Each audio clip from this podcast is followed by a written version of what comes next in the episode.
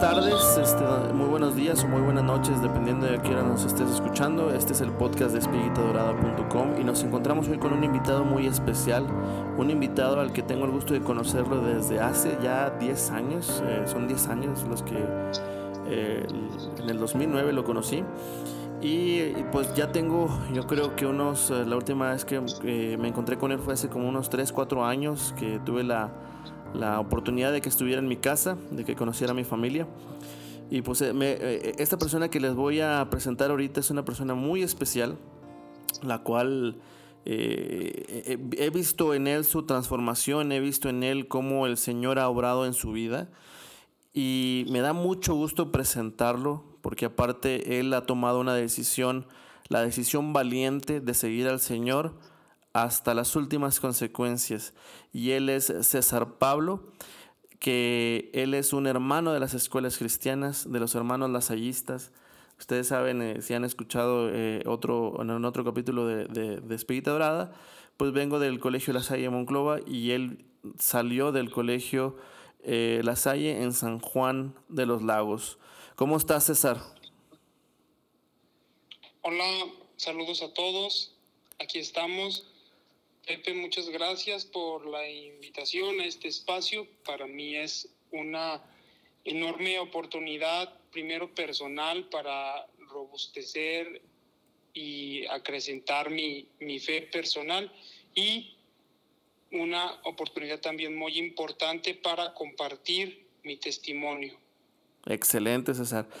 Eh, pues nada más, primero que nada, platícales un poquito aquí a, la gente, este, si le puedes platicar de, de, dónde, de dónde eres, eh, dónde naciste, en, en qué las hayas estuviste, como ahorita decimos de San Juan de los Lagos. Sí, sí, claro. Eh, yo soy originario de una ciudad que se llama San Juan de los Lagos, en el estado de Jalisco. Es una ciudad pequeña, apenas va llegando a los 100 mil habitantes y es un lugar eh, turístico, muy turístico, pero desde el sentido religioso, porque allí se encuentra una imagen de la Virgen de la Inmaculada Concepción. En México, pues todo el mundo la conoce como la Virgen de San Juan. Eh, y allí, en esa localidad, los lasallistas, los hermanos de la Salle, tienen una escuela, es el Colegio Miguel de Bolonia. Entonces, pues cuando yo inicio mis estudios de educación primaria, mis papás deciden eh, que yo ingrese a esa escuela, a ese colegio, y ahí hago gran parte de mis estudios.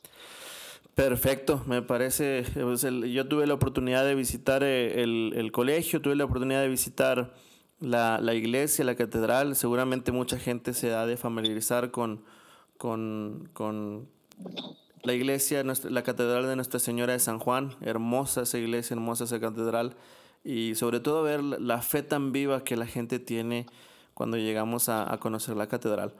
Bueno, para empezar, César, y que, y que la gente también vaya conociendo un poquito más de ti, eh, dinos, este, ¿cómo iniciaste el camino de fe en el Señor?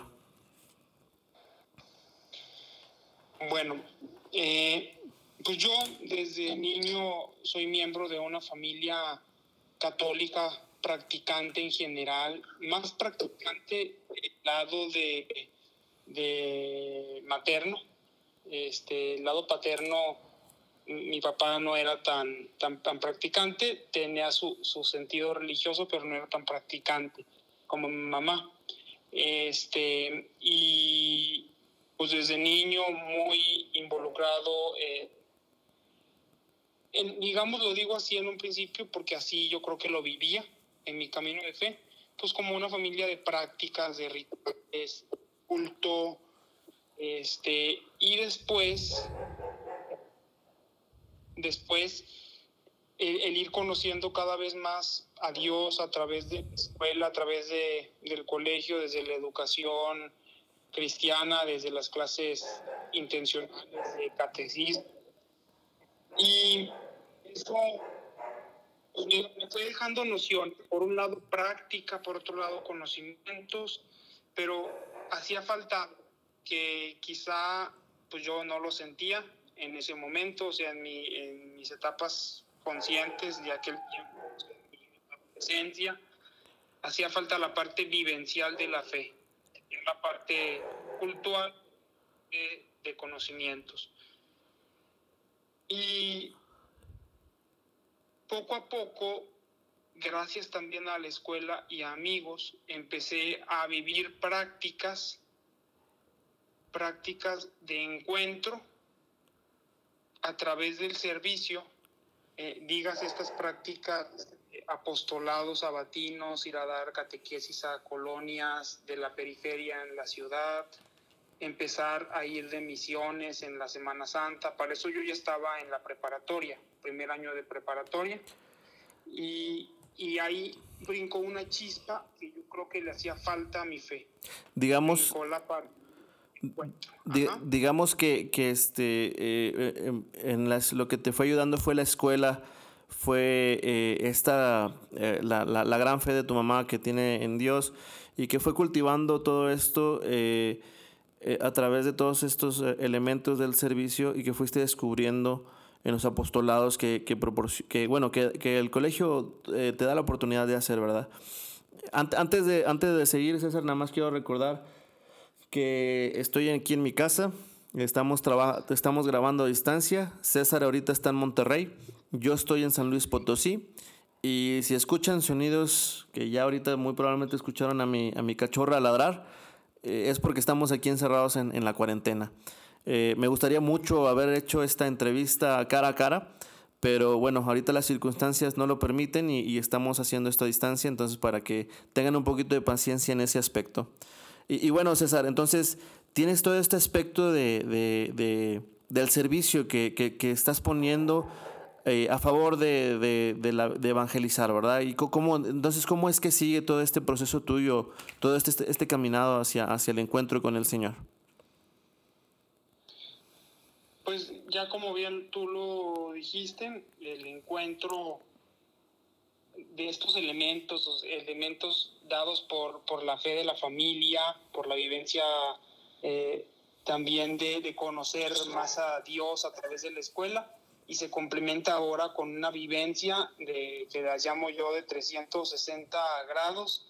Entonces empieza como que a completarse el- este rompecabezas que, que si le faltan, yo, yo así lo veo ahora, si le faltan estas tres partes, eh, la fe que se celebra, la fe que conoce, la fe que vive, eh, está incompleta y no se entiende. Entonces ahora pues empezaba a darme cuenta de la importancia de Dios en mi vida, porque para mí antes de, de- de que la experiencia estuviera completa, pues Dios era, pues Dios era alguien al que le hablaba, pero por necesidad, eh, no le hablaba, o sea, le hablaba por cuando necesitaba algo.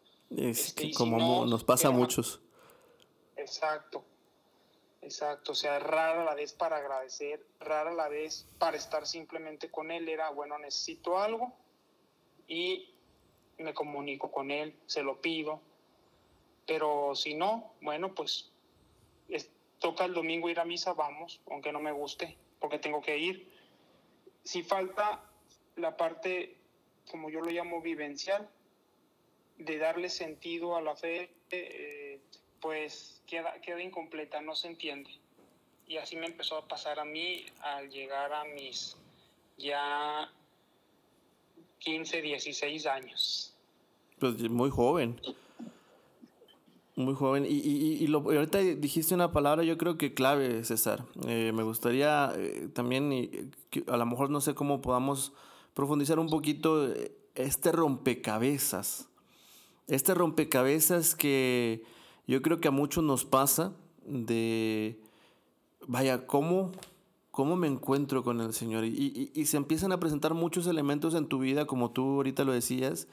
Eh, ¿cómo, ¿Cómo fuiste tú armando pieza por pieza? Pues empezó a darse, este, una vez que, que yo que llegué, o sea, que logré superar, este, ¿cómo decirlo? La parte meramente cultural y conceptual y toqué lo vivencial, eh, se empezó a armar el rompecabezas, pero pues no se arma por sí solo, o sea, de allí tuve que empezar yo a hacer lo que pues se conoce como discernimiento. O sea, yo al sentir, al sentir, al sentir esa parte, o sea, completa, entonces, por primera vez en mi vida yo digo, oye, es que esto está adquiriendo sentido. Exacto. Esto está adquiriendo finalidad. Y entonces no se llena y no se completa por sí sola. ¿Qué es lo que sigue? Busca, rasca la experiencia, empecé a hablar más con Dios, empecé a hablar con Dios de una manera diferente, empecé a buscarlo pues con la intención de recuperar esta experiencia. Digo, todavía se veía esa intención de conveniencia, ¿verdad? Ya sentí padre, sentí bonito, es la emoción, lo quiero continuar. Entonces, pues busca a Dios y, y sigue siendo el proceso de, para mí de inicio en la fe. Ya no buscaba a Dios cuando lo necesitaba para que me resolviera un problema, ya no buscaba a Dios porque me obligaban, ahora buscaba a Dios porque mm, yo sentía que Él me completaba o Él le daba sentido a lo que yo estaba haciendo. Y lo buscaba para que me ayudara a descubrir qué es lo que yo quería seguir haciendo. Está magnífico. Entonces, eh, fuiste descubriendo esta como lo mencionas, fuiste viendo e, esto me gusta, esto lo disfruto, disfruto estar en, en los movimientos, al servicio, me llena, me completa. Eh, como lo dices, me, empiezo a sentir bien en estos movimientos. Pero sigue esta búsqueda, como lo dices, ¿verdad? Y, y, Dios empieza a tener una presencia más fuerte en tu vida al, al grado de que tú empiezas a tener este diálogo con Dios a través de la oración, acercarse más a Dios a través de, pues de, los sacramentos. Eh, eh, ¿cómo, ¿Cómo empieza a evolucionar esto? Y, de ahí eh, llego con una siguiente pregunta, César. ¿qué, ¿Qué momento fuerte has tenido con el Señor para que tenga este impacto en tu vida? Bueno, pues después de lo que te platiqué, de que se completó el rompecabezas, de que empecé a meterme a actividades de servicio, pues las empecé a buscar más, más, más, cada vez, este, como me gustaban, pues claro, las frecuentaba. Entonces, y comenzaba a incrementarse el diálogo personal Dios, comenzaba a, buscarlo más de una manera con mayor naturalidad y este pues el encuentro, el encuentro más fuerte que, yo he tenido con él, pues no se dio en ese momento, se dio varios años después. Este, quizá me brincaría etapas, eh, eh, pero sí me gustaría platicarlo. Este, bueno, entonces, antes, antes de llegar con esa pregunta, yo creo que aquí la que cabe es porque yo conozco tu vida, César, eh, porque pues eres un gran amigo. Eh, pero para que los, que nos estén escuchando, eh, ¿cómo, cómo, cómo nace tu vocación? ¿Cómo dices, sabes qué? Todo esto me gusta, me late, quiero seguir al Señor hasta donde tenga que ir. ¿Cómo nace esta vocación y cómo es que escoges a los hermanos de las escuelas cristianas? Al yo regresar de las misiones, al yo empezar este diálogo con, con Dios, en medio de esos diálogos nocturnos que no eran, no eran muy largos, eran, pero sí eran pláticas un poco más eh, existenciales que simplemente hacer una oración preestablecida. Eh, estando yo ahí con él, de un de repente, sin que yo me diera cuenta, una chispa apareció en, en mis pensamientos y una idea empezó a, salir a flote. O sea, la idea era, la, el pensamiento era, si te gusta esto, ¿por qué no haces de tu vida esto para siempre? Si te sentiste completo estando entregándote a otros o buscando el servicio hacia los desfavorecidos, hacia los que te necesitan, y te sientes lleno, completo, ¿por qué no lo buscas para siempre? Entonces empezaban a aparecer esas ideas, esos pensamientos esos sentimientos y en un principio pues claro que no los profundizo, pero se incrementaban, se incrementaban y, la idea latía en mí, latía en mí de que hasta llegar el momento de, de decir, mm, ¿y por qué no te dedicas a eso y por qué no eres hermano? ¿Por qué no eres hermano de la Salle? Ellos se dedican a la educación, a ti te gustó el contacto con la gente, te gustó acompañarlos, te gustó escucharlos, pues eso es lo que hacen los hermanos. totalmente. Entonces, ajá, entonces, pues de ahí nace la idea, que es una idea que nace a través de, de un diálogo con Dios eh, y que se fue trabajando en un principio, claro que me daba mucho miedo decirle esto a alguien, a nadie le decía porque pues están los, los prejuicios que uno mismo se hace de, de este tipo de cosas, de que, bueno, los que se van, los que se van de sacerdotes o de religiosos, este, pues son raros o no tienen una vida completa, como que prejuicios que yo tenía en mi mente. Correcto. O van a decir sí. Y entonces, pues así pasó, pasaron yo creo yo unos seis meses y, y la cosa pues seguía en diálogo, todo, todo personal eh, con Dios, hasta que en un momento pues lo decidí, decidí hablarlo con alguien, hablé con alguien que, a quien le tenía confianza para hablar de esto, que era una maestra, le platiqué, este, y, y no le platiqué directamente. Yo supe que había a los hermanos o ahí en el colegio iban a tener un encuentro, un campamento vocacional y pues yo quería ir, pero yo no me animaba a preguntar, o se me daba pena. Aparte que era muy tímido. Y le dije a la maestra, le dije, oye, qué padre eso, a mí me gustaría ir, ¿a quién le pregunto o qué?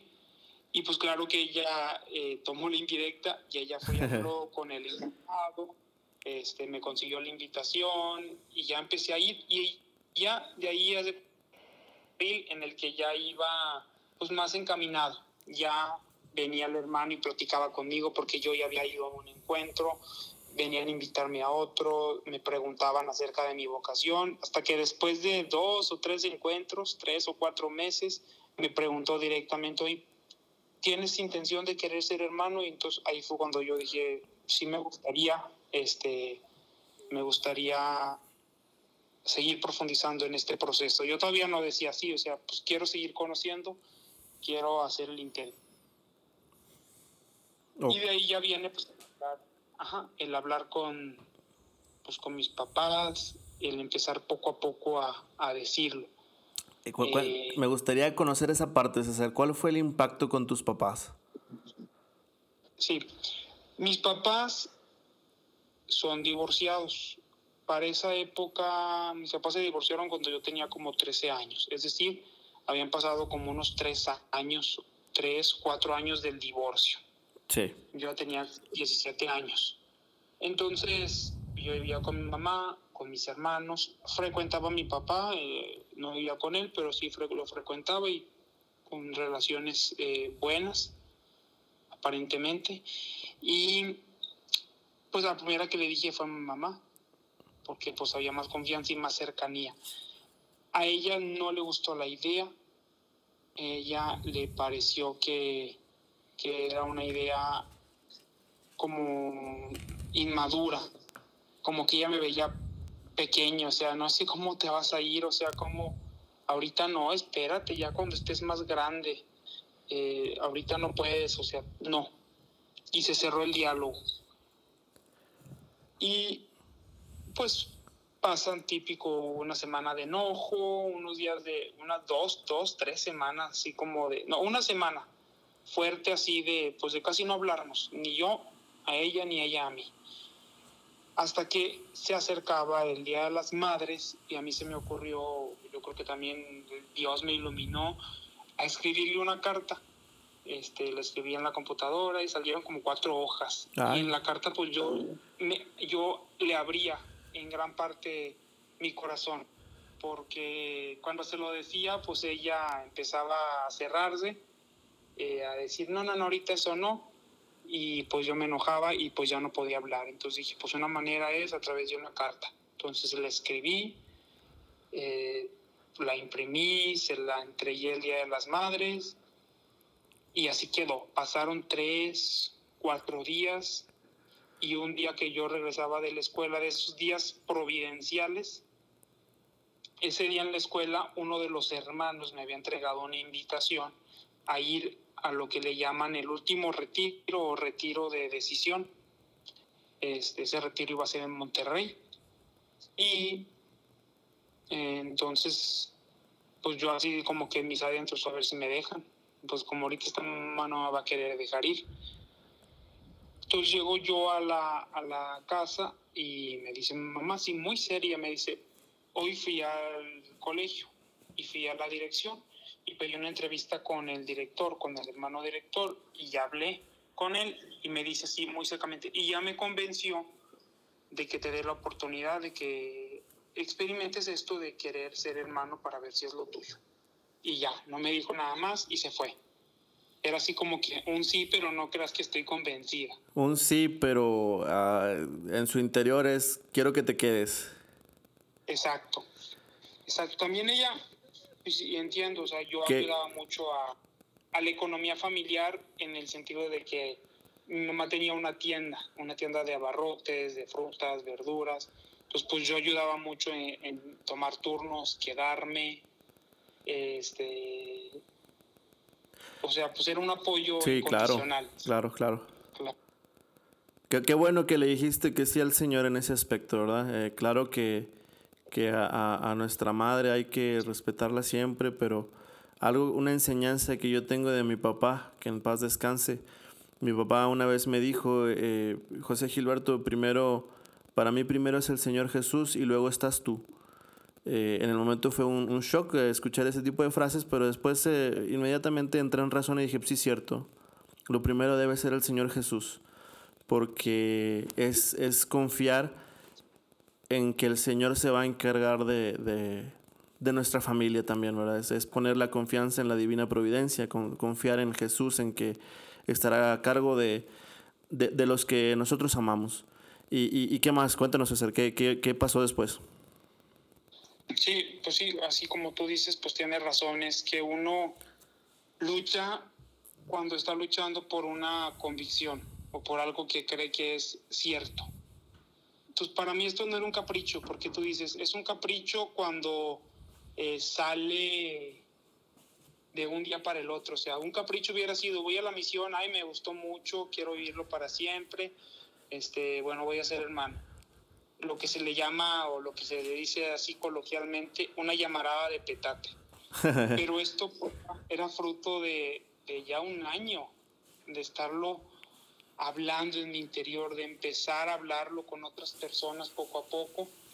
Y pues mi mamá ya fue una de las últimas a, la que se lo dije, en medio de, pues ya de romper un poco el miedo al que dirá.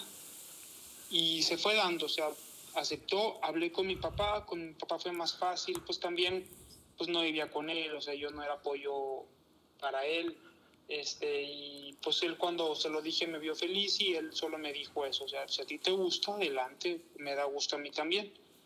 Este, empezamos, empecé a hablar con los amigos y para mi sorpresa, cuando lo, lo comenté con mis amigos, pues yo pensaba, se van a burlar o me van a decir que, pues que no, que eso no era lo mío.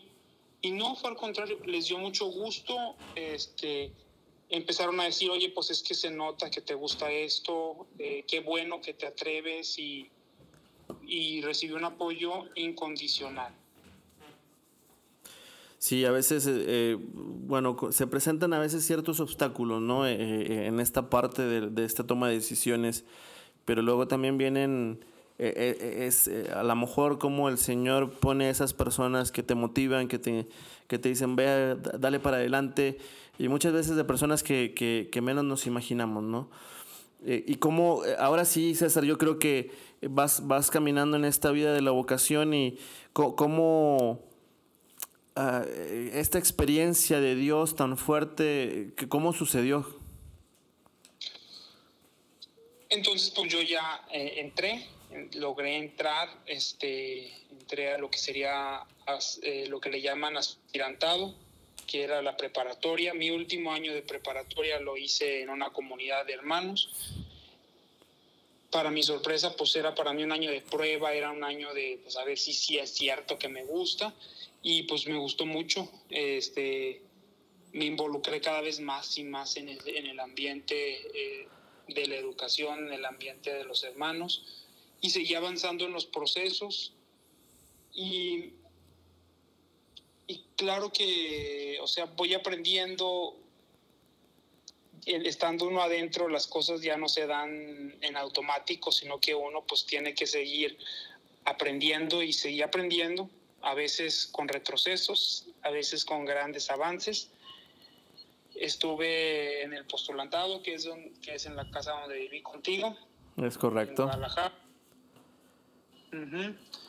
Esa casa fue para mí mm, una de las etapas más difíciles de mi vida de hermano. ¿A poco? formación. No, no, no me digas que yo fui parte de tu dificultad, César. No, no, claro que, claro que no. Pero fue una de las casas que más me confrontó con mi ser humano y con mi persona. Sí, sí, sí. Eh, o sea, fue como que una, un espacio donde de yo venir todo feliz, de yo venir eh, todo ilusionado, de que sí, la vida de hermano, wow, este, las misiones, el apostolado, me encanta. Y ahí me topé con cosas que, que a lo mejor estaban siempre ahí y que yo no les hacía caso. ¿Qué cosas? Este, pues como, pues digamos, los traumas que yo iba guardando de, de, situaciones difíciles de la infancia, este, de cosas que yo no aceptaba de mi personalidad. Em, y fue mucha confrontación conmigo mismo. Tampoco ahí se dio el encuentro con Dios. O sea, el más grande que yo he tenido tampoco fue ahí. Ese encuentro se dio en una casa que le llamamos noviciado Mira, antes, antes de que sigas, este, antes de que sigas en esa parte, el noviciado ya, yo ya no conviví contigo en esa parte del noviciado, pero eh, lo que dice César acerca del postulantado es algo real en el sentido de que te confrontas contigo mismo y, y para los que estén escuchando, nos estén escuchando y, sientan por ahí el, la, la semilla de la vocación, créanme que es un proceso, sí puede ser confrontativo, pero es muy provechoso. Eh, eh, para mí ese año, yo, eh, yo me, aquí yo les comento que yo estuve un año conviviendo con César en esta casa. Yo me retiré al año, yo descubrí un camino diferente, ya después podremos hablar un poquito más sobre eso, ahorita no es el tema, pero lo que les puedo decir es que esa casa me ayudó muchísimo a entenderme a mí mismo, a comprenderme a mí mismo, a confrontarme a mí mismo y sobre todo me enseñó, me abrió a Dios. Y fue una manera en la que el Señor me dijo, esta es la iglesia, este, esta es mi iglesia y entendí, entendí la vida religiosa, entendí a los seres humanos un poquito mejor. E, eso fue una gran, gran, gran experiencia, así como lo menciona César. Eh, y, por ahí si hay alguno que nos esté escuchando que sienta la semilla de la vocación, yo les diría, atrévanse, atrévanse a vivir esta experiencia, atrévanse, láncense y, vayan eh, en el camino. A lo mejor pueden que digan, ¿saben qué? A lo mejor no, pero atrévanse. El Señor muy probablemente sí los esté llamando y yo les diría que se atrevan y den esta, este paso tan valiente como lo hizo César. Y entonces, César, ¿qué pasó en el noviciado? El noviciado es una etapa diferente a las anteriores en la formación del hermano. En el aspirantado, en el postulantado, tú, tú lo, lo, puedes corroborar, siempre nos tienen eh, los hermanos ocupados. Siempre hay miles de cosas, hay clases, hay salidas, hay apostolados, este, hacemos empleos en la casa, juegos, oraciones, ya es como estar, yo, yo por eso hasta me gustaba en parte, es como estar de misiones, la misión de Semana Santa, pero todo el día. Siempre hay un horario, siempre hay millones de cosas. Yo me acuerdo que llegaba a, la, acostarme a las 10, 10 y media y caía sin hacer otra cosa más que dormir. Pero el noviciado es diferente, el noviciado es un lugar en donde se reducen drásticamente las actividades, casi no hay salidas, son dadas, eh, sí los sábados hacer algún apostolado o, o salir a misa. Se refuerza mucho la oración silenciosa, la oración en, este, pues, quiera rezar, o sea, media hora en silencio, diaria, eh, y mucho trabajo personal de, de, escritura, de reflexión, claro, también trabajo manual y, y, deportivo, pero pues en medio de todo eso y con la gran empujada eh, que me dio el postulantado en conocerme un poco más, porque en el postulantado se refuerza y, y a mí me sirvió mucho la parte de, del acompañamiento psicoterapéutico, que es algo muy valioso. Eh, nunca pensé yo que mi vida iba a tomar un acompañamiento psicológico porque eso pues en mis concepciones era de gente loca. Sí, pero... mucha razón, sí, también tenía, tenemos esos prejuicios, pero, pero eh, también igual, es, es, una, es un gran acompañamiento cuando, cuando se tiene la oportunidad. Así es, entonces pues iba yo ya un poco más eh, libre de, de, prejuicios gracias al acompañamiento. Y en medio de ese silencio, en medio de, esa calma, este, yo dije, pues ya, ya tengo todo sanado, ya no tengo traumas, ya, ya fui dos años con psicólogo, ya. Este, pero en medio de toda esa calma, pues surgen, surgen otra vez y surgen cuestiones eh, pues que uno trae que uno trae ahí guardadas que no acepta totalmente de su persona. Pero pues yo empecé, yo empecé a, a, a buscar una cercanía mmm, fuerte con Dios y ahí sí una cercanía con Dios simplemente para estar con Él, de contemplación, de estar con Él, de sentirte en su presencia sin decirle nada a usar la respiración, a usar tu cuerpo eh, como un medio en donde Dios se manifiesta. Y, y, pasé por una crisis, como que todo eso me llevó a una crisis, este, en donde yo incluso fui a hablar con el director del noviciado y le dije, ya me quiero ir, y le platiqué, tengo esto, esto y esto, me pasó esto de chiquita, típico, este, que yo sentía un fuego que me decía, tienes que decir todo, o sea, tienes que eh, entregarte por completo. Y pues yo empecé a platicar mucho con él y le, y le abrí gran parte, si no es que todo, este, mi corazón a, en el sentido de, de verlo como, como una figura de alguien que te escucha y que, hay, que te escucha para ayudarte. Y verdaderamente me ayudó mucho, me confrontó,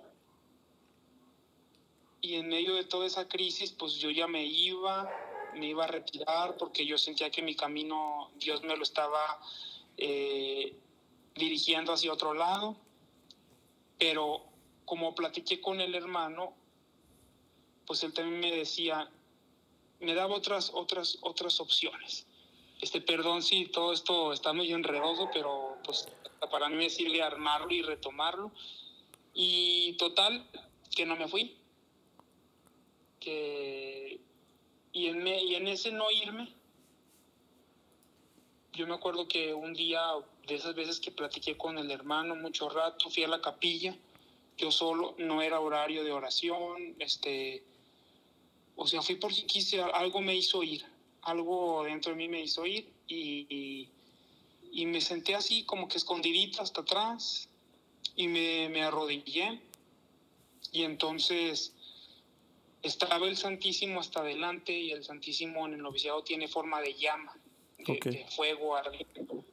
Este, y no sé, yo nomás me sentí ahí y empecé a verlo y, y de repente pues empecé a, a, llorar, pero de esas veces que tú dices, o sea, pues no estoy triste, eh, estoy tranquilo, o sea, como un llanto de agradecimiento, pero también de encuentro, o sea, sentí profundamente la presencia de Dios como nunca lo había sentido, o sea, yo sentía el calor, sentía, o sea, todo mi cuerpo vibraba, de esas veces que dices tú, ¿qué es esto? Este, ¿Qué me está pasando?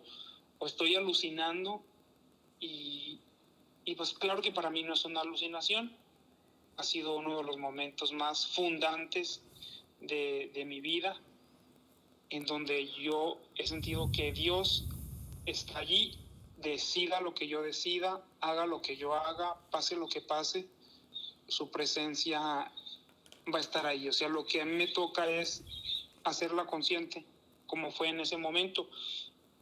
Y curiosamente sin que siquiera, sin que yo lo hubiera provocado. O sea, no lo estaba yo buscando, pero llegó. Entonces ha sido un momento muy, muy fundamental en mi vida.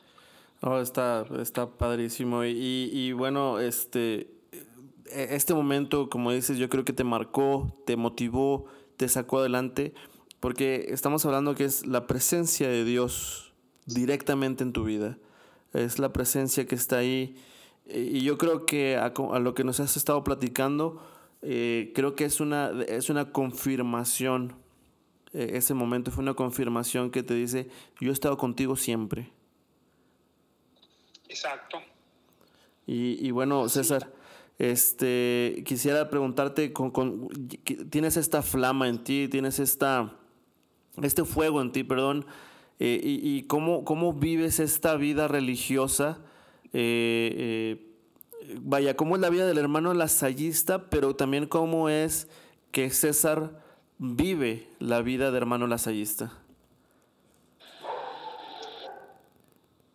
Bueno, pues mmm, cuando uno está en la preparación para ser hermano en la casa de, de formación, eh, la vida te la van marcando mucho los hermanos, los formadores, ellos te van diciendo cómo, te van dando orientaciones, pero te la remarcan mucho. Entonces la vida, ahí uno dice, pues la vida del hermano es como ellos me están diciendo. Pero cuando ya yo salí de las, de las casas de formación y empecé ya a trabajar con una comunidad y, y por un lado era como una bocanada de libertad porque ya no había horarios, este, más que los laborales o algunos de organización, ya no había tantas reglamentaciones, entonces, pues por un lado yo mmm, en un principio me sentía desorientado, decía, pues ahora qué, este, no, ya no, ya no está el horario, ya no está todo tan marcado. Ahora qué hago. tengo, tengo, tiempo libre, este, y pues ahí ya se puede responder a la pregunta, ¿cómo es la vida del hermano latallista? Pues como uno la va forjando, como uno la va interiorizando y viviendo, hay directrices bien marcadas, claro, este, tenemos nuestras reglas, nuestras normas, pero eh, pues el toque se lo da cada quien. Somos, somos en general, o sea, los, los hermanos, los religiosos lasallistas, pues somos educadores. El ritmo, digamos, lo laboral lo marca la escuela o la institución en donde estamos trabajando. Pero para mí, cosas fundamentales de esta vida, pues es que mmm, aunque estés, aunque yo esté laborando en una escuela, yo no puedo ser, yo no, yo no me puedo considerar un maestro más, pero cuidando evitar, o sea, por un lado es, no soy como un maestro más, pero eso no me hace ser como mayor que ellos. O sea, no, no me pongo encima de ellos porque yo soy hermano y tengo más. Yo Lo digo en el sentido de que no puedo ser como ellos, es porque yo tengo que dar más que ellos. Porque yo me consagré al 100% para estar al pendiente de los alumnos que tengo, para estar con ellos, para verlos precisamente pues como hermanos, como uno con maestro fácilmente cae en, yo cumplo con mis horas laborales y punto este, yo hago con hacer que el alumno haga las cosas y le enseño y si quiere aprender es su problema o no. Y para mí, pues no. O sea, desde mi mística, de esa flama, esa misma flama que impulsa es, él no está aprendiendo, o sea, ¿qué voy a hacer yo para ayudar? ¿Cómo lo voy a acompañar? Él está batallando, él tiene problemas, ¿qué puedo hacer yo para ayudarlo? Y no me importa si voy a dedicarle noches preparando esa ayuda, si voy a dedicarle tardes este, para platicar con él, con sus papás, eh, o sea, eso pasa a segundo término. Entonces es, la vida del hermano es dar más, dar todo lo que se pueda por sus alumnos. Exacto, por los, eh, por los niños y los jóvenes, ¿verdad? Exacto, exacto. y, y pues claro, ya queda eh, marcado el encuentro personal con Dios, que eso ya pues, se relega, digamos, se relega, o sea, no es algo que tenga que ser visible eh, en, en cuanto a las formas, pero cuando uno está con Dios verdaderamente, pues las demás personas lo notan, aunque no te vean rezar.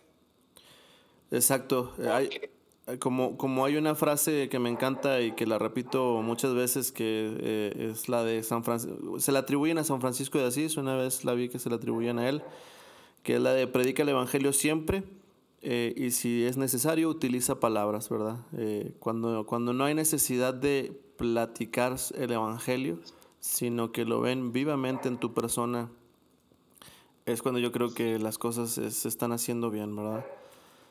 Eh, eh, perfecto, César, ¿no? Este, y, y, bueno, eh, ¿en qué proyectos estás ahorita? ¿En qué estás trabajando en estos momentos? Bueno, ahorita, primero, en mi principal función es que soy profesor de secundaria en el área de ciencias sociales porque esa es otra, el hermano no nada más es una persona que da clases de religión y está metida en cosas religiosas, sino que también es una persona o un ser que se desarrolla profesionalmente.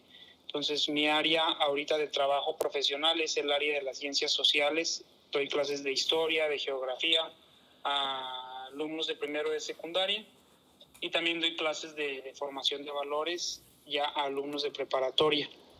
Este, ese es mi principal trabajo. En ello me ocupo gran parte de mi, de mi tiempo.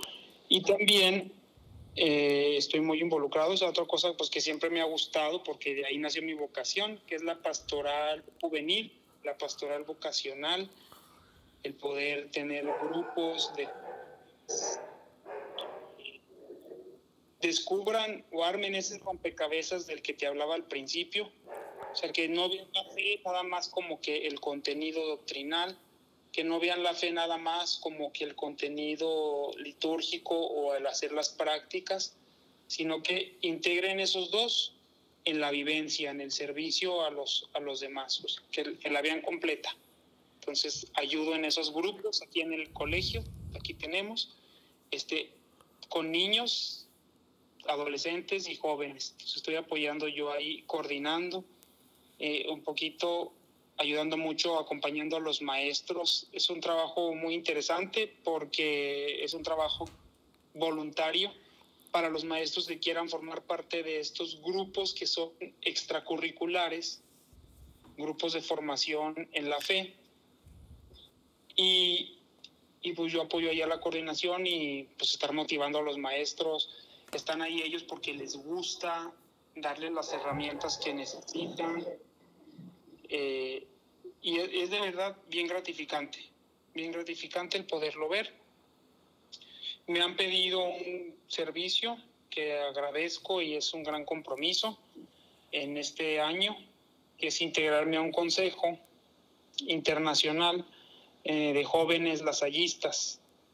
Entonces represento en ese consejo a a los grupos de jóvenes de toda Latinoamérica.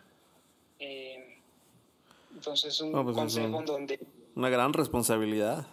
Sí, sí, sí, es, es cosa grande porque tengo que conocer este, pues la realidad es verdad o el sentir del, del joven latinoamericano y qué le aporta eso a, a la misión lasallista de educar, porque aunque sean estos grupos vivenciales, pues eso los llevamos, ¿no? Arma tu espiritualidad, arma tu vida para que la puedas dar a otros. Eh, entonces, pues es, es, es interesante el reto. Ayudan mucho las nuevas tecnologías, he podido estar en reuniones, y más ahorita ah, debido a la contingencia, pero he podido estar en reuniones con grupos de jóvenes de Bolivia, de Guatemala. Este, estamos organizando reuniones también internacionales con jóvenes lasallistas de todos los países. Otro gran reto porque pues la lengua, la, el lenguaje siempre es... Eh, es una barrera a veces. Difícil, es una barrera pero hay que buscar la manera de, de, entendernos todos. Muy padre que a pesar de las diferencias de idiomas entre nosotros, grupos de lasallistas, pues tenemos lenguajes en común y más o menos nos entendemos o nos hacemos entender. Está, muy interesante, eh, me gusta mucho mi trabajo como maestro y mi trabajo también dentro de los grupos de jóvenes. No, pues este, excelente, César. Y pues ya para cerrar, nada más a mí me gustaría cerrar con, eh, con una cosa de lo que escuchamos ahorita de, de, de, César, de su, de su vida, de su testimonio. Eh, César mencionaba al principio, hablaba de un rompecabezas, hablaba de que él era una persona tímida, de que de estas confrontaciones que tuvo con, con para, para hablar sobre su vocación con su mamá, de, de, nos habló un poquito de, de, de sus papás, de, esta parte que vivió sobre su divorcio. Pero aquí lo que quisiera rescatar y, y, y el mensaje que yo me llevo, eh, digo, yo ya te conocía, César, este, ya conocí un poquito de tu historia. Aquí he terminado de conocer algunos aspectos tuyos que también no, no conocía. Y, y lo que me quedo es el sí que le das al Señor. Ese sí que le das al Señor día con día y que invitamos a, a, a, los que nos escuchan a que en medio de lo que estén pasando, en medio de lo que estés atravesando, le sigas diciendo que sí al Señor. Eh, va a haber momentos, como ya mencionaba César, en donde eh, ahorita decía César, eh, perdóname si, si, si, me estoy revolviendo, si estoy revolviendo un poco, la verdad es que no. Y, y yo creo que muchos se van a, van a entender esa parte en donde tenemos esa revolución adentro de nosotros en el que no sabemos hacia dónde ir, en el que, en el que queremos hacer algunas cosas y no logramos completarlas, en el que a veces no escuchamos la voz de Dios, este, aunque la estemos buscando. Eh, o no la estamos buscando y de plano no, no vemos a Dios en ninguna parte, no sé.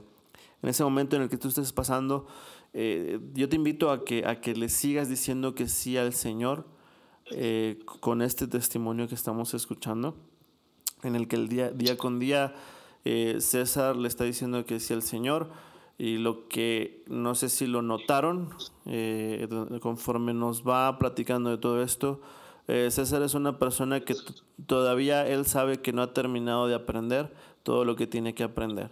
Sigue día con día descubriendo, sigue día con día aprendiendo cosas nuevas día con día su fe se sigue, se sigue probando. Este, yo estoy seguro que, está, que, vive sus momentos eh, de, de, esta manera, pero es este sí constante que le tenemos que dar a Dios eh, para, que, para que nuestra vida eh, pueda dar fruto, como el Señor quiere que dé fruto. Eh, la invitación a los que nos escuchan para que cualquier cosa que estén pasando no se desanimen. Siempre, siempre el Señor camina con nosotros y, y, siempre camina todavía en los momentos más difíciles. Eh, César, pues muchas gracias por haber estado con nosotros aquí en el podcast. Eh, muchas gracias por darnos ese voto de confianza. Yo digo, somos amigos desde hace tiempo, eh, pero muchas gracias por apoyarnos en este proyecto que estamos lanzando. Y, no sé si quieras cerrar con alguna cosa, César. Pues también agradecerte la oportunidad porque como tú dices, el camino no está acabado pareciera ya que compartió un gran cúmulo de aprendizajes, dice, pues este ya, ¿verdad? ya la libró. Y pues la verdad, pues uno sigue, uno sigue equivocándose, uno sigue metiendo la pata, uno sigue sintiéndose confundido, pero por esa misma razón sigo aprendiendo, sigo creciendo, sigo viendo la vida desde diferentes ópticas y, y este, estos espacios de verdad que para mí son muy valiosos porque al hablarlo y escucharme y sentirme escuchado, pues rehago mi, mi vida y la entiendo mejor y entiendo mejor la visión que Dios me pide. Pues excelente, no, pues, muchas gracias de nuevo y, recuerden a los que nos estén escuchando, eh, esperen un, un, episodio, una entrevista cada, cada semana. Eh, nos van a poder encontrar en las plataformas eh, principales de, de podcast. estamos trabajando para estar en, las principales, para que las puedan, puedan descargar este podcast y estarlo escuchando en cualquier lugar donde se encuentren, en su automóvil en su área de trabajo si se lo permite, obviamente, o en su casa con su familia. Eh, les agradecemos mucho su tiempo con nosotros. No olviden visitar la, la página ahí en www.espiguitadorada.com para encontrar más información de, de, las entrevistas que hacemos. Y bueno, pues muchas gracias, que estén excelentes. César, muchas gracias de nuevo. Un saludo hasta Monterrey. Que el Señor bendiga Monterrey, que el Señor bendiga México y este, estamos aquí eh, eh, próximamente para un nuevo capítulo. Muchas gracias. University